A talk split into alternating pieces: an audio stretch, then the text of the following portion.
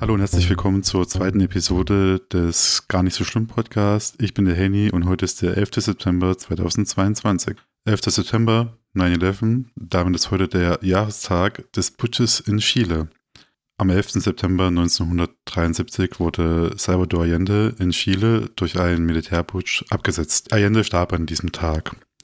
Die Präsidentschaft von Allende begann drei Jahre vorher und er war damit einer der wenigen sozialistischen, demokratisch gewählten Präsidenten überhaupt.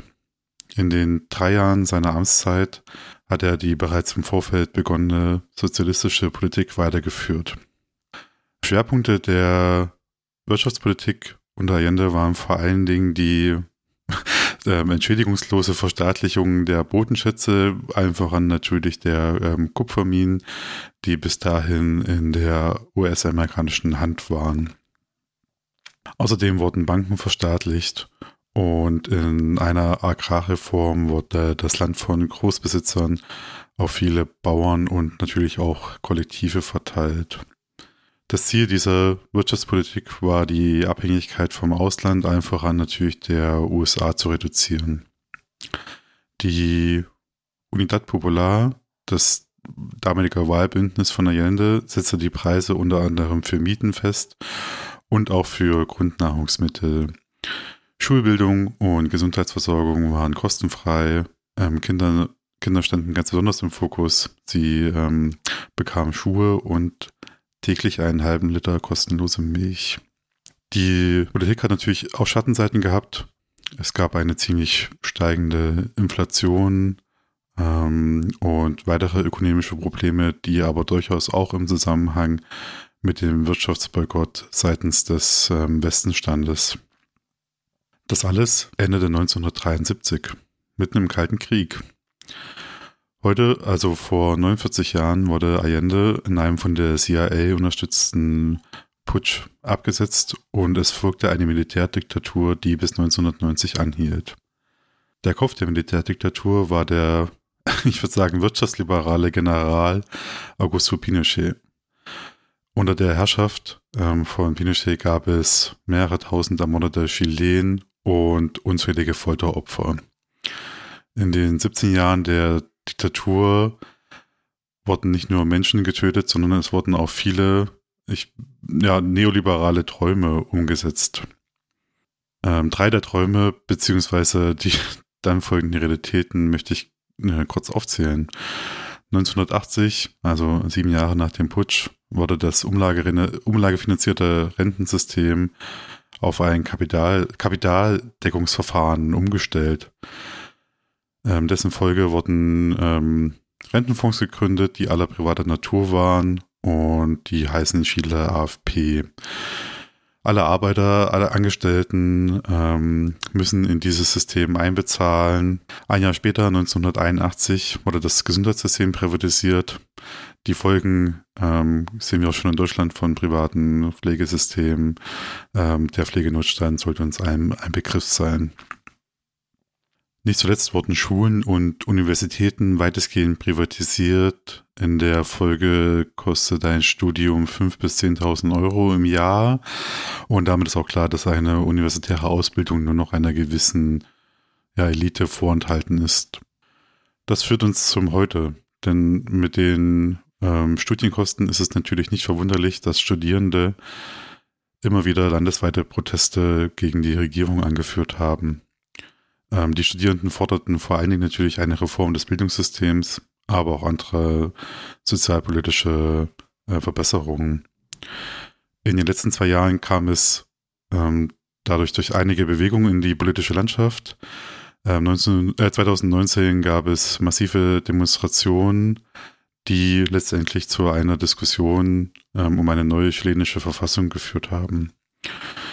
Die neue chilenische Verfassung wurde in einem Verfassungskonvent besprochen, das aus jeweils 77 gewählten Männern und 77, 77 gewählten Frauen bestand. Die Gruppe hatte ein Jahr Zeit, eine neue Verfassung auszuarbeiten und hat darin vor allen Dingen die Forder Forderungen ähm, ja, des linken Flügels aufgegriffen. Fun Fact, der Verfassungsentwurf ist mit äh, 70.000 verkauften Exemplaren innerhalb einer Woche nach Erscheinen das äh, erfolgreichste Sachbuch in Chile. Über die neue Verfassung wurde vor knapp drei Wochen am 4. September abgestimmt. Ähm, die hat leider keine Zustimmung bekommen. Gründe dafür sind natürlich vielfältig und müssen, glaube ich, noch analysiert werden. Ähm, aber die Propaganda durch ja, privatisierte Medien ähm, hat nicht für die neue Verfassung gestimmt. Den Rest kann man sich da, glaube ich, dazu denken. Aber warum rede ich eigentlich über Chile? Ähm, auch das hat drei Gründe. Erstens kann man in Chile super die Folgen einer neoliberalen Politik wie durch ein Brennglas beobachten. Immer wenn in Deutschland irgendeine Blitzbirne eine super ähm, neoliberale Idee hat und den Abfall aus dieser Gedankenwelt uns näher bringen will, sollten wir einfach nach Südamerika, nach Chile schauen und gucken, was das für Folgen hat. Das hätte uns, glaube ich, schon die Privatisierung der Krankenhäuser erspart. Zweitens würde ich das gerne als Gedankenexperiment betrachten. Ohne den Putsch von 1973 hätten wir vielleicht immer noch ein Land mit einem Demo demokratisch gewählten Sozialisten als ähm, Präsidenten. Und ich kann mir gut vorstellen, wie das aussehen würde, wie diese, wie eine Traumwelt, äh, kostenfreie Bildung, sinnvoll finanziertes Gesundheitssystem, natürlich wieder eine umlagenbasierte Rentenversicherung und bezahlbare Infrastruktur der Daseinsvorsorge, also Strom, Telekommunik Telekommunikation.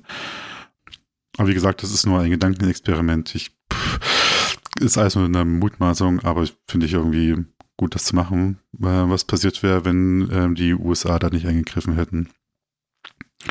Und drittens habe ich in ähm, Chile circa ein halbes Jahr zwischen 2016 und 2017 verbracht und das Land ist mir einfach nah. Also schwer zu beschreiben. Es ist für mich eine Art zweites Zuhause von Argentinien mit dem Bus nach Chile zu kommen, hat sich zu der Zeit immer auch so ein bisschen nach, ich komme nach Hause angefühlt. Ähm, und seitdem ist Chile einfach auf meinem Radar. Ich versuche das so ein bisschen zu verfolgen, was da ähm, passiert, weil während der Reise, ja, waren wir oft in Demonstrationen einfach dabei, weil die allgegenwärtig waren und kaum ein Dorf, keine, kaum eine Stadt, wo es nicht ähm, ab und zu mal wieder Demonstrationen gab, vor allen Dingen gegen die AFPs, gegen die private Rentenversicherung. Zum Ende der kurzen zweiten Episode vielleicht noch ein bisschen Metainformationen zum Podcast. Ich bin mir natürlich auch nicht ganz sicher, wo das Projekt hinführen soll. Ähm, die Arbeit am 3 zu 1 Podcast hat mir Spaß gemacht. Und letztlich ist ja irgendwie jedes kreative Schaffen, wie, zum Beispiel so ein Podcast hier, eine Beicherung mal mindestens für mich. Ich setze mich mit dem Thema Audio-Recording auseinander. Ähm, das soll ja irgendwann auch mal in ein äh, Videoprojekt münden, aber dafür muss das die Audioseite erst klar sein. Ähm, zu der ersten Episode gab es äh, zwei Aufnahmen. Ähm, die erste Version wird es nie ans Tageslicht schaffen, aber die Erfahrung äh, darum war einfach großartig für mich. Ähm, denn ich von ähm, Ace und Alex, die beiden habt ihr in der ersten Folge kennengelernt, gutes Feedback bekommen. Ähm, wir haben darauf einiges äh, umgestellt äh, vor allen Dingen was das Thema auch Moderation betrifft und Vorberei Vorbereitungen.